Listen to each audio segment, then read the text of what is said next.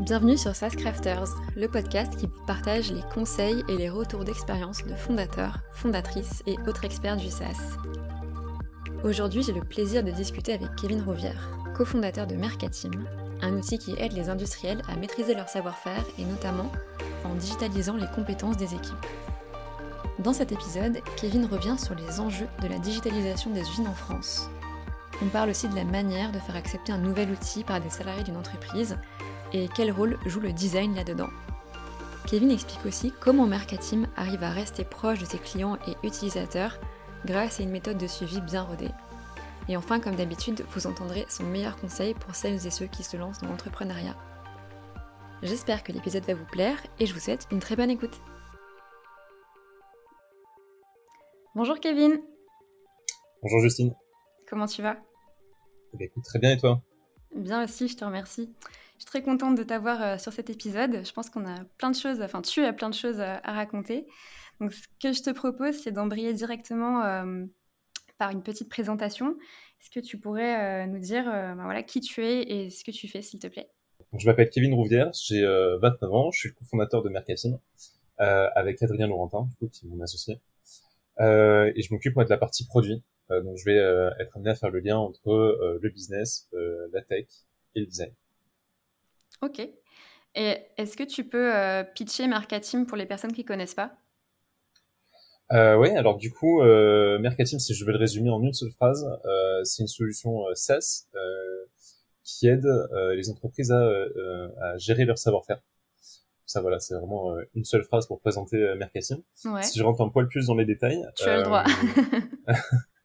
du coup, on, on, en, en, gros, c'est une solution qui part du terrain. en en fait, pour expliquer euh, un peu aussi l'histoire euh, de, de Mercatim, c'est plus simple aussi euh, après pour expliquer ce qu'on fait. quand on a démarré le projet, le premier truc qu'on a fait avant même de commencer à, à coder, on va partir la bille en tête avec une idée, c'est d'aller en usine. on voulait absolument comprendre quelles étaient les problématiques autour de la, de la gestion des hommes dans, dans, ces, dans, cet environnement. Mm-hmm. Et en fait, on a fait un constat qui était sans équivoque on, a, on allait dans, une quinzaine d'usines euh, pendant pendant six mois et, en fait on a fait un constat qui était incroyable, c'est que euh, les usines investissent des milliers d'euros, des même des millions d'euros euh, dans, euh, le renouvellement de leur parc machine pour gagner un ou deux points de, de productivité. Et par contre, il y y a, quasiment rien qui est mis à disposition pour pour gérer les équipes. Et en fait, quand on, ce qu'on a constaté à chaque fois, c'est que euh, la gestion des équipes aujourd'hui, elle se passe de trois manières différentes. Soit ça se fait peut-être par euh, les, les, chefs d'équipe, donc ceux qui vont euh, chapeauter euh, les opérateurs qui vont après être amenés à, à, travailler sur sur les machines. Soit ça va être géré sur des fichiers Excel. Alors généralement, on a on a constaté qu'il y avait une trentaine de fichiers Excel pour gérer les, les, les, employés, toutes les 100 personnes. Ah, donc donc c'est ouais, c'est assez conséquent, sachant que du coup personne parle de la même chose, personne n'a la même version, tout le monde a un vocabulaire différent. Euh, et, euh, et du coup, dans, dans le, la meilleure des, des, des cas, c'est euh, il y, a, une personne qui, il y a dix ans, s'est chauffée à faire des macro VBA de l'espace. cette personne-là est partie il y a cinq ans, et du coup, ce qui reste tient avec des bouts de ficelle. Ah, et enfin, la dernière solution, c'est soit c'est, enfin, c'est géré en fait avec des outils très top-down, bon, du coup des outils qui sont imposés par la hiérarchie. et en fait, c'est des outils qui sont pas du tout pensés pour le terrain. Et donc, ce qui se passe généralement, c'est qu'on va avoir un consultant qui va venir euh, déployer cette solution-là. Euh, ça va être très bien comme ça sur le papier quand la personne va être là, puis le jour où il va partir, et euh, ça va tomber aux oubliettes, et un an plus tard, du coup, le système sera, sera, sera plus à jour. Ouais. Donc, du coup, on, quand on a fait ce constat-là, le, premier truc qu'on a développé euh, chez Marketing, c'était un système qui permet d'identifier déjà euh, qui sait faire quoi. Et donc ça, c'était notre première brique de, de, fonction. Euh, juste, je me permets de faire un petit zoom euh, en arrière. Pour, euh, mmh Donc, Mercatim, ça s'adresse à des industriels. Et mmh. est-ce que tu pourrais juste peut-être préciser pourquoi est-ce que vous êtes, vous avez choisi de vous adresser à ce type d'entreprise? C'est quoi l'origine un peu de la réflexion? Ouais, donc du coup, pour pour te faire un peu la, la, jeunesse du projet, donc de base, d'ailleurs, je n'ai pas du tout parlé en, en, introduction, mais donc de base, moi, je suis euh, ingénieur aéronautique. Euh, après, euh, j'ai fait une année en école de commerce pour faire du management, de, pour apprendre le management de projet et, et l'entrepreneuriat. Puis après, j'ai passé deux ans et demi chez Air Liquide dans la dans la cellule d'innovation du groupe. Et pendant ces deux ans et demi, du coup, j'étais amené à travailler sur des projets hardware. Euh, donc sur de l'électricité à basse tension, donc sur du 230 volts, et on m'a proposé de passer mon habilitation électrique à une date où je faisais plus partie euh, de la société. Moi, je me suis dit, si déjà en fait en tant que cadre, j'ai ce problème-là, j'ose même pas imaginer ce que ça peut être du coup pour euh, pour des opérateurs. Et euh, comme ça faisait un petit moment que j'avais envie de, de, monter ma boîte, je suis rentré en contact avec Renan de Villers, qui est le, le, le cofondateur du startup studio OSS Ventures, et euh, en, en, lui disant voilà que j'avais envie de, de, de, monter un projet. Il m'a dit bah écoute ça tombe bien, euh, moi je recherche des gars qui euh, qui ont envie de monter euh, un projet euh, dans dans, dans l'industrie. Est-ce que ça t'intéresse? Évidemment que ça m'intéresse. et donc du coup c'est comme ça que j'ai j'ai rejoint son startup studio et, et que j'ai fait la rencontre de, de, mon associé. Okay. Et donc en fait, le, le startup studio a, nous a nous a permis en fait d'ouvrir euh, les portes de, des usines dont je parlais euh, en introduction tout à l'heure. Et euh, en fait, ils nous ont accompagnés sur toute la méthodologie aussi de, construction de, d'un produit avec toute la méthodologie de, de, de design thinking. Et en fait, c'est à travers ça qu'on a pu, euh, qu'on a, démarré, qu'on a démarré l'aventure marketing. Ok, donc je, comprends bien du coup comment les, les deux pièces du puzzle se sont se sont raccrochées. Ok. Aussi, je voudrais savoir un peu plus, pour comprendre un peu le, le, monde de la digitalisation dans l'industrie. Euh, c'est mmh vrai que moi, en tout cas, quand, quand j'y pense, j'ai l'impression que euh, le secteur industriel est un peu en retard par rapport à d'autres euh, d'autres secteurs en France. Déjà, est-ce que c'est vrai? Et, et, si c'est le cas, comment est-ce que toi tu l'expliques? Alors euh, oui, effectivement, c'est tout à fait vrai. C'est assez, euh, je sais pas si le terme est rigolo, mais c'est assez étonnant puisque on, on, on, a des grosses différences en fait d'une entreprise à l'autre, d'un secteur à l'autre. Euh, typiquement, je pense par exemple, euh, voilà, enfin, je parle de ce que, j'ai pu voir hein, quand j'étais chez Liquid, ils étaient déjà très en avance hein, sur les sujets de, de digitalisation. justement, ils avaient fait, ils avaient monté une série d'innovation je sais plus si c'était en 2015, 2016 ou même avant. Euh, et, euh, et donc en fait du coup, et, et aujourd'hui, pourtant on est en 2022, hier soir je, je buvais euh, un verre avec un, un, un, vieil ami de, de promo justement, euh, qui euh, lui du coup travaille euh, dans une usine dans la Sarthe. Et eux, ils sont complètement, enfin, ils sont toujours sur le papier. Alors, ils ont installé SAP. Ils se servent pas d'ailleurs de toutes les fonctionnalités d'SAP. Ouais. Et, euh, et, et, en fait, ils sont, ils sont à des années-lumière d'entamer du coup un, une quelconque euh, digitalisation. Et, euh, et pourquoi en fait on se retrouve euh, dans, dans, dans ces dans ces sujets-là? Parce que en fait ça va dépendre déjà. Il y a plusieurs facteurs qui peuvent expliquer que la transformation digitale soit soit faite en, en, plusieurs temps. Déjà, il faut des ressources et du temps pour, entamer ce, ce, genre de, de transformation. Euh, ensuite, ça va dépendre aussi du secteur d'activité sur lequel sur lequel tu vas être. Si par exemple tu es sur un secteur d'activité où tu as très peu de confiance, tu vas pas forcément comprendre l'intérêt d'aller chercher d'aller chercher euh, de la performance euh, sur euh, sur sur sur l'amélioration de tes process existants. Mmh. et donc en fait, en gros, tu pars de l'adage que tant que ça tourne, tout va bien. Sauf que entre temps, bah, le Covid est passé par là, et donc en fait, on, on s'est rendu compte que il y a eu beaucoup d'entreprises qui ont pris quand même conscience de l'importance du digital. Justement, comment est-ce qu'on fait pour gérer des équipes quand elles sont euh, euh, elles sont assignées euh, euh, chez elles. Euh, comment est-ce qu'on fait pour faire continuer à faire tourner une entreprise dans, dans, dans, ce genre de situation un peu un peu délicate?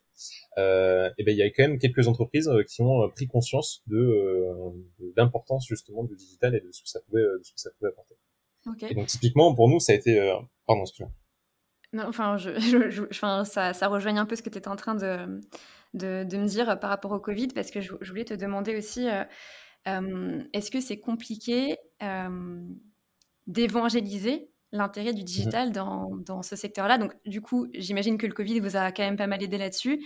Mais sinon, est-ce que vous avez des, des, des, méthodes, des, des, façons de communiquer là-dessus pour justement faire comprendre à, ces industriels tout l'intérêt qu'ils ont de, de, passer un petit peu au digital? Exactement. Alors, pour remettre déjà, pour répondre déjà sur la partie euh, Covid, euh, effectivement, nous, ça a été, euh, ça a été assez incroyable ce qui s'est passé. Euh, en fait, on a, on, on, pour refaire un peu la genèse du, du projet Mercassine. Donc, on a démarré le projet le 15 octobre 2019. Euh, on a fait après la première ligne de code du coup date du 1er décembre de la même année. on a eu un premier client qui était prêt à payer fin mars. On a officialisé la, la société le 22 avril 2020. Euh, et on a clôturé notre première levée de fonds euh, début août euh, de la même année. On a levé à peu près un million d'euros. et, et pendant cette période, justement, au cours, enfin pendant les, premiers confinements, on a eu justement des, on a eu pas mal de, de, de clients qui sont venus nous voir justement pour ces sujets de, de de, gestion des compétences et identifier euh, qui sait faire quoi. Et euh, on a euh, notamment l'un de nos partenaires qui a réussi à faire tourner 80% de sa prod avec seulement 60% de ses effectifs.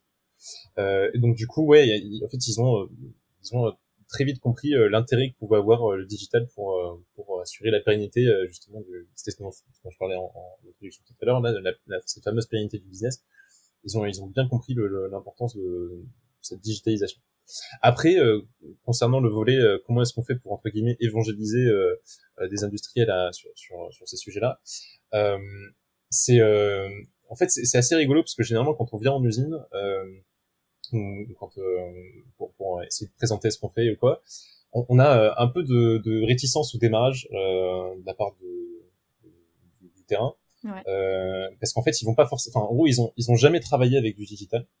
Euh, et donc du coup, ils se disent bah ok, euh, on a toujours fonctionné comme ça. Ok, c'est pas ouf, mais euh, euh, tant, tant que tant que ça roule, ça roule. Et finalement, dès que ils commencent à mettre les mains sur notre outil, en fait, ils se rendent compte que bah c'est juste incroyable en fait le digital quoi. on peut gagner un temps incroyable, on peut valoriser une quantité de données qui était complètement oubliée jusqu'à présent. Et, euh, donc en fait, ils se rendent compte de la puissance une fois que euh, qu'ils l'ont euh, entre les mains. Ok, bah, ça, me fait une transition parfaite pour la suite parce que tu vois tout à l'heure tu parlais de, SAP. donc moi aussi je l'ai eu entre les mains à l'époque où j'ai fait un, passage chez Airbus et franchement SAP, moi je trouvais ça horrible. enfin, je, trouvais qu'il il fallait connaître plein de de, code pour accéder à certaines interfaces et tout. Enfin, c'était pas du tout intuitif. Et du coup, depuis euh, cette époque-là, quand je pense à logiciel pour les industries, je m'imagine forcément quelque chose euh, dans ce genre-là. Et pourtant, euh, bah, quand on regarde Mercatim, j'ai l'impression que c'est tout l'inverse. C'est dans la sobriété, ça a l'air simple. Et je voudrais que tu me partages un peu ton, retour là-dessus. Pourquoi est-ce que c'est important pour vous d'avoir un outil euh, vraiment euh, user-friendly et est-ce que ça, enfin, j'imagine, je veux pas spoiler la réponse, mais j'imagine que ça vous aide aussi à faire accepter, euh, à faire accepter ça auprès des, opérateurs terrain? Bien sûr, bah en fait, si tu veux, la, population qu'on a en tant qu'utilisateur, elle n'est pas hyper mature sur le digital. En gros, enfin ouais, c'est pas c'est pas une population qui est née avec un ordinateur entre les mains. Euh, donc ils sont pas ils sont pas hyper à l'aise euh, forcément euh, avec avec ce genre d'outil. Donc par conséquent, c'était obligatoire pour nous de faire un outil qui soit hyper simple d'utilisation, même pour des populations qui, même pour des personnes qui n'ont pas spécialement d'appétence ou même qui sont parfois même réfractaires euh, au, au, digital. Donc, depuis le premier jour chez Mercatim, euh, le design est une, un, un, point qui est, enfin, qui est dans notre ADN et, et, qui est hyper important pour nous. Et euh, c'est hyper important d'avoir euh, une interface qui soit hyper intuitive, euh, hyper hyper ergonomique, très facile d'utilisation. Euh, et, et, ça, ça c'est très très complexe de réussir à faire les choses les plus simples possibles. Ouais, c'est compliqué de faire simple. Ouais, exactement, exactement. C'est très compliqué de faire ça. Et, euh, et c'est assez dingue parce que je pense qu'on est en train de d'y arriver, notamment, enfin, à travers, enfin, je sans rentrer forcément dans le détail, mais mais sur certaines fonctionnalités qui normalement, enfin, traditionnellement du coup ferait appel à 6 euh, 7 fichiers Excel différents en simultané euh, ben nous en fait on arrive à, à casser toute la complexité euh, qu'ils peuvent avoir dans leur système et euh, à, à, le, à, le, à, le, représenter d'une manière euh, hyper simple hyper hyper ludique et, et en fait il y a, y a, aussi un, un, un, volet un peu de mission aussi derrière derrière marketing pour, pour, nos utilisateurs c'est que en gros, on, on, on a, euh, enfin en fait, on fait un constat qui, euh, qui est assez dingue. C'est ce que je disais tout à l'heure en introduction, c'est qu'en fait déjà, bah, il y a très très peu d'outils digitaux qui sont à disposition dans, dans les usines. Mm-hmm. Et pourtant, les personnes qui travaillent euh, vont, euh, alors pour ceux qui vont se servir de, de leur ordi ou de smartphone, euh, vont faire, vont, vont, en fait après avoir des expériences de dingue quand ils vont rentrer chez eux en utilisant Facebook, Instagram, YouTube, où il y a des gars en design qui sont payés 150 000 dollars par an pour dire qu'il faut décaler un bouton de 5 pixels sur la droite pour avoir un meilleur taux d'engagement dessus et mettre de telle couleur en rouge clignotant.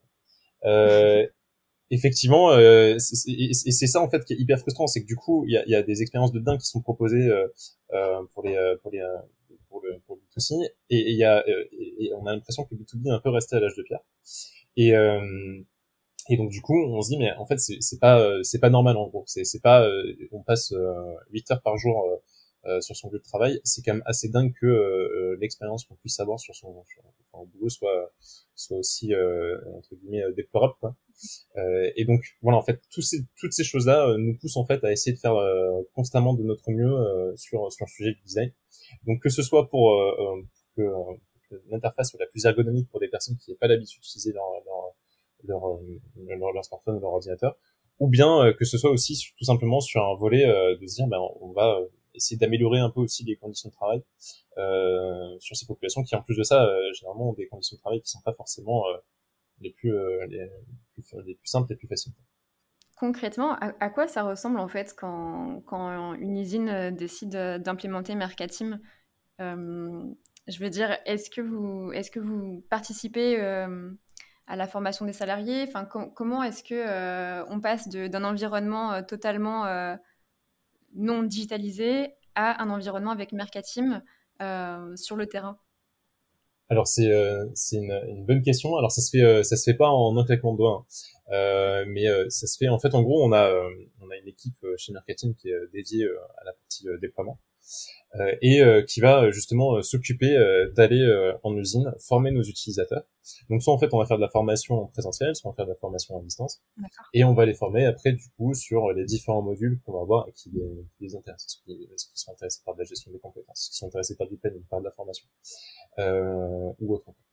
Et, euh, et donc du coup, on va déjà accompagner, on va on va former en fait nos, nos utilisateurs sur ces sur ces sessions de, de, de, formation, et on va faire en sorte d'être toujours disponible pour eux euh, même une fois qu'on est parti. C'est-à-dire que ils ont accès à un helpdesk qui est euh, hyper détaillé avec des petites vidéos qui expliquent à chaque fois euh, comment telle ou telle chose fonctionne dans notre, dans notre système. Ils peuvent nous contacter aussi quand ils veulent. On a une petite bulle de chat où on, on, réagit en, en, moins de, de 10 minutes euh, pour, pour répondre à leurs questions. Ils peuvent aussi nous contacter évidemment par, par mail, par téléphone. Donc, euh, donc du coup, voilà. En fait, en gros, une fois qu'on a déployé, déjà, on n'abandonne pas nos, nos, utilisateurs. On est toujours disponible après pour eux. Et euh, sur cette phase de déploiement, du coup, donc soit on le fait en présentiel, soit on fait à distance, et parfois du coup on fait, enfin très régulièrement d'ailleurs, généralement ce qui se passe, c'est qu'on fait euh, en présentiel et à distance, c'est-à-dire que on va venir les voir au démarrage du projet, euh, on, on, fait le déploiement euh, à distance, euh, et après on revient, on revient régulièrement du coup les voir pour, pour, voir si tout se passe bien et, et qu'est-ce qu'on pourrait encore améliorer du coup dans, dans, dans notre système. Ouais. Ouais, en fait, du coup, vos, clients, ils ont une place euh, assez forte finalement dans le, dans le développement de l'outil. Ah, euh, totalement, oui, totalement. En fait, on serait, on serait rien si on n'avait pas, euh, si on n'avait pas nos utilisateurs, tout simplement. C'est que, en, fait, les, les nos, nos, ce, qui, ce, qui qu'il faut savoir, c'est que même des clients qu'on a depuis, le, enfin, qu'on a depuis le premier jour, je continue à faire des points avec eux hyper régulièrement. là, d'ailleurs, j'ai un point un point avec, euh, une euh, très fidèle utilisatrice euh, de Mercatim. c'est ils sont ils sont ils sont hyper importants parce que c'est eux du coup qui nous guident un peu sur la roadmap qu'on va avoir après sur le développement des fonctionnalités. Et et en plus de ça c'est assez enfin c'est c'est hyper important pour nous pour, plusieurs raisons. Déjà parce que voilà justement ça va nous guider à essayer toujours apporter toujours plus de valeur à, à, nos utilisateurs. Et en plus de ça notre notre système donc c'est du SaaS on fait pas de sur mesure c'est un truc qu'on s'est toujours dit qu'on ferait, euh, c'est qu'on fera jamais une fonctionnalité sur mesure pour l'utilisateur. Euh, on fera toujours en sorte que euh, dès qu'on développe quelque chose, ce soit quelque chose qui soit également disponible pour l'intégralité de nos utilisateurs. Ok. Et du coup, en fait, c'est hyper important pour nous d'avoir justement plusieurs sons de, de, de cloche à chaque fois, puisque bah, si on se rend compte que par exemple on a un besoin dans l'industrie pharmaceutique, un besoin dans euh, qui est le même besoin que dans l'industrie aérospatiale, qui est le même besoin dans l'industrie du luxe, bah on se dit ok en fait euh, là il y a quelque chose à faire, on sait que euh, faut qu'on priorise ce chantier-là pour, pour les prochains mois. Est-ce que tu pourrais préciser ou peut-être donner des petites astuces? Parce que pour la petite histoire, j'ai, j'ai, ça m'arrive d'avoir des, des, personnes avec lesquelles je travaille qui ont mmh beaucoup, beaucoup de mal à faire ce que vous faites, c'est-à-dire à garder le contact avec les clients, à s'assurer que même les clients de la première heure sont toujours satisfaits de l'outil, ils ont, tout le monde n'a pas ce réflexe-là, j'ai l'impression, de faire des points, de, d'être proactif par rapport à ça. Du coup, est-ce que tu as des, voilà, des bonnes pratiques à partager? Alors en bonne pratique, euh, je pense que déjà c'est hyper important de mesurer l'usage de la plateforme. Euh, parce qu'effectivement, arrivé à un certain moment, tu, tu, peux pas contacter euh, tous tes utilisateurs, tu peux pas décrocher ton téléphone, passer 10 minutes avec chacun de tes utilisateurs. C'est pas possible. tu vas, n'aurais pas suffisamment vie pour, pour, pour le faire. Donc tu vas te concentrer sur des métriques qui te, enfin, voilà, qui ne se mesurent pas, ne s'améliorent pas. Donc du coup, tu vas faire en sorte de mettre en place des des métriques qui te permettent de, de, de suivre l'usage de ta plateforme. Et nous, ce qu'on a fait, c'est qu'on a, on a décomposé en fait euh, nos, nouveaux euh, partenaires en cohortes. Donc en fait, tu vas avoir, euh, tu vois, une cohorte sur, je sais pas, 2021, une cohorte sur Q1 2022, une autre sur Q2 2022, etc. Et donc du coup, on va les séparer à chaque fois pour voir en fait, pour suivre en fait l'évolution de ces cohortes. C'est-à-dire que en suivant 2021, on va s'assurer de se dire, bah ok, ils ont été déployés en 2021. Euh, comment est-ce que l'usage évolue de, de, de, leur côté? Si on voit en fait que ça baisse, on se dit bah ok, attends, qu'est-ce qui se passe? Pourquoi est-ce que euh, l'usage baisse? Ou euh, euh, qu'est-ce qu'on fait Qu'est-ce qu'on quel plan d'action on prend pour pour faire en sorte de, de, de enfin voilà de, de, garder justement cet usage sur marketing? Qu'est-ce qui manque en fait? Est-ce que c'est parce que il y a une fonctionnalité qui marche pas? Est-ce que ou, qui marche pas bien? Est-ce que c'est parce qu'il leur manque quelque chose? Est-ce que c'est parce qu'ils ont juste pas le temps et que du coup ils ont un autre projet en parallèle? Voilà. Et donc du coup c'est c'est comme ça aussi qu'on on s'assure en fait qu'on fait de la veille sur euh, sur euh, sur le, maintien de notre solution chez, chez nos différents partenaires. Ok, ça veut dire qu'à chaque fois que tu as une métrique importante qui passe en rouge, là tu te dis tiens, euh, il faut que je me rapproche de ce client-là, il faut que je cherche à comprendre pourquoi il y a moins d'utilisation, etc. Exactement. Et du coup, euh, c'est euh, le rôle de notre département Customer Success chez, chez Mercasim, où en gros chaque semaine en fait on va faire un point sur les clients qui peuvent passer dans l'orange, dans le rouge. Alors, on a de la chance, on n'a pas, beaucoup de, de, de, de, partenaires qui passent en rouge, mais toujours est-il que ça va nous permettre de, euh, voilà, de se dire, bah, ok, euh, dès qu'on détecte quelque chose qui euh, va pas comme on voudrait, euh, c'est quoi le plan d'action? Et en fait, on, on, fait le point chaque semaine, en début de semaine, de se dire, bah, ok, pour les prochains jours, on fait, on va mettre ça, ça, ça, ça en place. Ça se trouve, du coup, peut-être que c'est juste une nouvelle personne à former, ou et, et tout mieux. Enfin voilà, c'est c'est voilà. Mais par contre, il faut avoir cette rigueur en fait. C'est c'est une rigueur qu'il faut s'imposer de se dire euh, euh, voilà chaque semaine on fait le point sur notre usage et euh, qu'est-ce qui va pas et comment on fait pour l'améliorer. Ok, non, c'est super intéressant. je vais remonter un tout petit peu dans le temps. donc, ouais, bien sûr. 2019, donc Mercatim existe depuis 2019, tu me disais. Mm-hmm. donc, depuis, donc, vous avez signé pas mal de belles boîtes. On peut citer notamment Guerlain, LVMH, Andros, Sanofi. Euh, donc tu me disais tout à l'heure, vous avez aussi fait euh, une première belle levée de fonds. Euh, mhm. et moi, il y a une question que j'aime bien. C'est mhm. est-ce que tu pourrais parler de la manière dont vous, êtes vous êtes passé de votre tout premier client à votre portefeuille actuel? Est-ce qu'il y a des canaux que vous avez favorisés? Ça a été quoi la, la réflexion là-dessus? Euh, c'est une, une, bonne question. Euh, en fait, l'industrie est un secteur qui, euh, qui fonctionne beaucoup au bouche à oreille. Euh, et en gros, euh, de, les, euh, les, premiers clients qu'on a pu avoir, bah, justement, en fait, on, a démarré avec le Startup Studio, donc OSS Ventures. Donc du coup, c'est eux qui nous ont mis le pied à l'étrier hein, pour, pour, pour, démarrer. Et après, ce qui s'est passé, c'est que ça a pas mal fonctionné au, au, bouche à oreille. Et, et mon associé qui a fait un travail remarquable justement pour pour, euh, pour justement qu'on développe ce, ce, portefeuille, euh, ce portefeuille de, de, partenaires. Euh, donc voilà. Après, pour être tout à fait honnête, c'est pas vraiment, enfin, c'est, on s'éloigne un peu de mon champ de compétences justement de, de d'augmentation, enfin de, enfin de comment est-ce qu'on a fait pour faire augmenter notre notre portefeuille client. Euh, mais euh, mais voilà, en fait, je sais que, enfin, au démarrage en tout cas, ça a pas mal fonctionné par de, de bouche à oreille. Après, on a recruté euh, une personne, enfin Justin du coup, au, au Marketing. En marketing, merci beaucoup. euh, et euh, et euh, c'est, euh, enfin voilà, il vous a, il vous a, enfin voilà, il a mis en place après aussi tout un système pour pour justement essayer d'aller chercher des, des nouveaux leads. donc, donc voilà. En fait, si je résume juste la, ce que j'étais en train de, ce que j'étais en train de dire, au démarrage, c'était du bouche à oreille. Ouais. Euh, et en plus de ça, euh, ce qu'on a mis en place du coup comme stratégie marketing, c'est de se dire, il y a, y, a, il y a beaucoup de choses en fait qui sont, euh, enfin comme l'industrie du coup est, un secteur qui est pas hyper sexy. en fait, il y a, y a, beaucoup de, de méthodes d'acquisition de clients euh, qui sont pas trop trop euh, utilisées euh, enfin aujourd'hui alors, alors qu'elles sont hyper exploitées sur du, sur du B2C. Et donc du coup on se dit bah en fait on utilise des, ces, ces méthodologies là pour pour acquérir de, de, nouveaux partenaires. Et ça marche bien. Enfin, ça a l'air de marcher. Et ça marche plutôt bien. Ouais. Ça marche plutôt bien. Euh, écoute, je voudrais sortir un petit peu de l'aide de Mercatim. C'est plus une mhm. question qui s'adresse euh, à toi par rapport à ton expérience euh, entrepreneuriale. Mhm. Là, aujourd'hui, si toi, tu devais donner un conseil pour les personnes qui se lancent dans l'entrepreneuriat, ça serait quoi? Je sais que c'est compliqué d'en choisir qu'un, j'imagine. c'est quelque chose auquel tu penses spontanément Non, en fait, moi, alors déjà, je pense qu'il y a deux choses. Il y a, il y a le fait que enfin j'ai un conseil il y a, il y a une autre chose aussi à mon avis je pense qu'il faut bien préciser sur l'entrepreneuriat. Je pense que déjà l'entrepreneuriat c'est pas juste, euh, enfin euh, évidemment, c'est pas juste du coup euh, monter une boîte, lever euh, lever du blé, euh, être être à station. L'entrepreneuriat ça peut prendre plein plein de dimensions différentes. Ça peut être ça peut être tout simplement voilà devenir je sais pas charpentier à son compte. Ça peut être reprendre une boulangerie, reprendre une activité. C'est de l'entrepreneuriat aussi. Donc déjà rien que sur la définition je pense que en fait si je devais résumer euh, la manière que, que, la définition que je donne à l'entrepreneuriat pour moi la définition de l'entrepreneuriat c'est euh, c'est euh, prendre des risques en fait c'est prendre des risques et sortir de sa zone de confort et si je vais si je prends un volet un poil plus perso 30 secondes par exemple j'ai ma mère qui a toujours été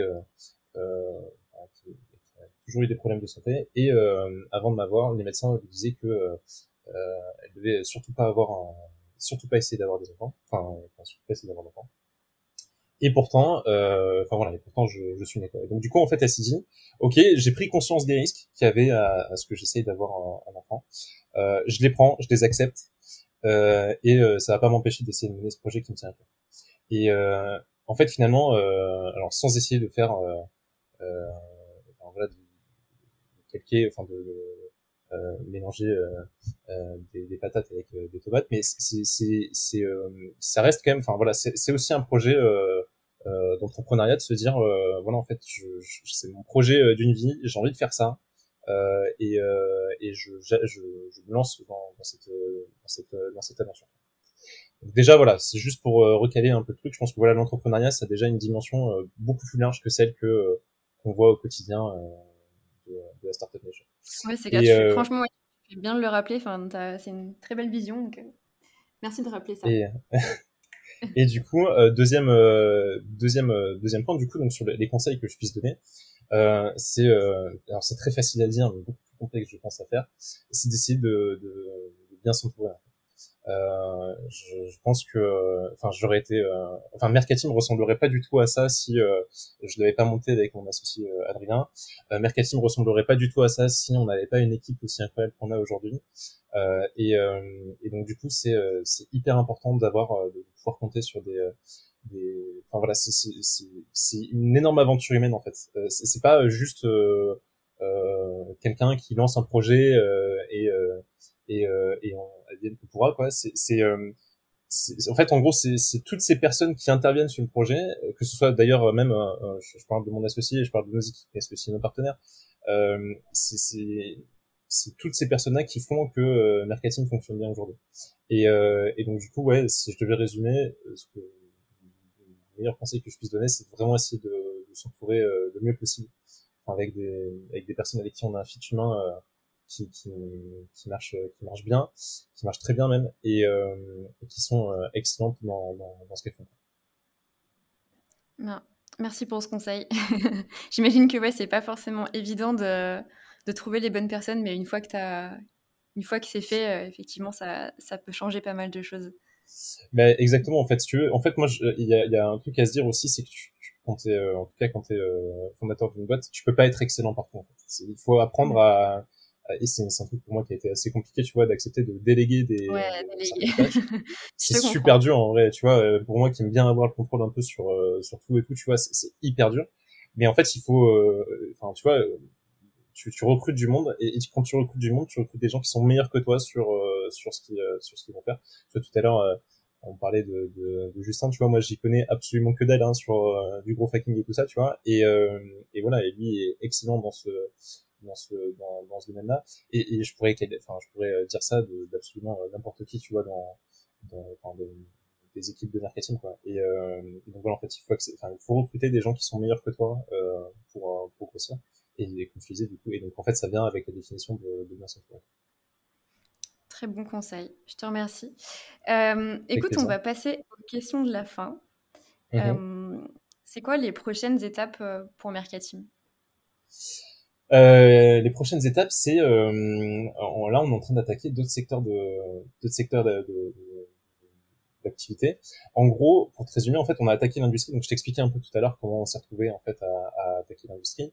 Ouais. Euh, donc, moi aussi, enfin, on n'a pas parlé tout à l'heure, mais c'est aussi un secteur moi, qui me passionnait. Donc, effectivement, tu vois, j'avais quand même pas mal d'appétence pour, pour y avait pas mal de, de signaux qui montraient que enfin, qui fait qu'on est parti là-dedans.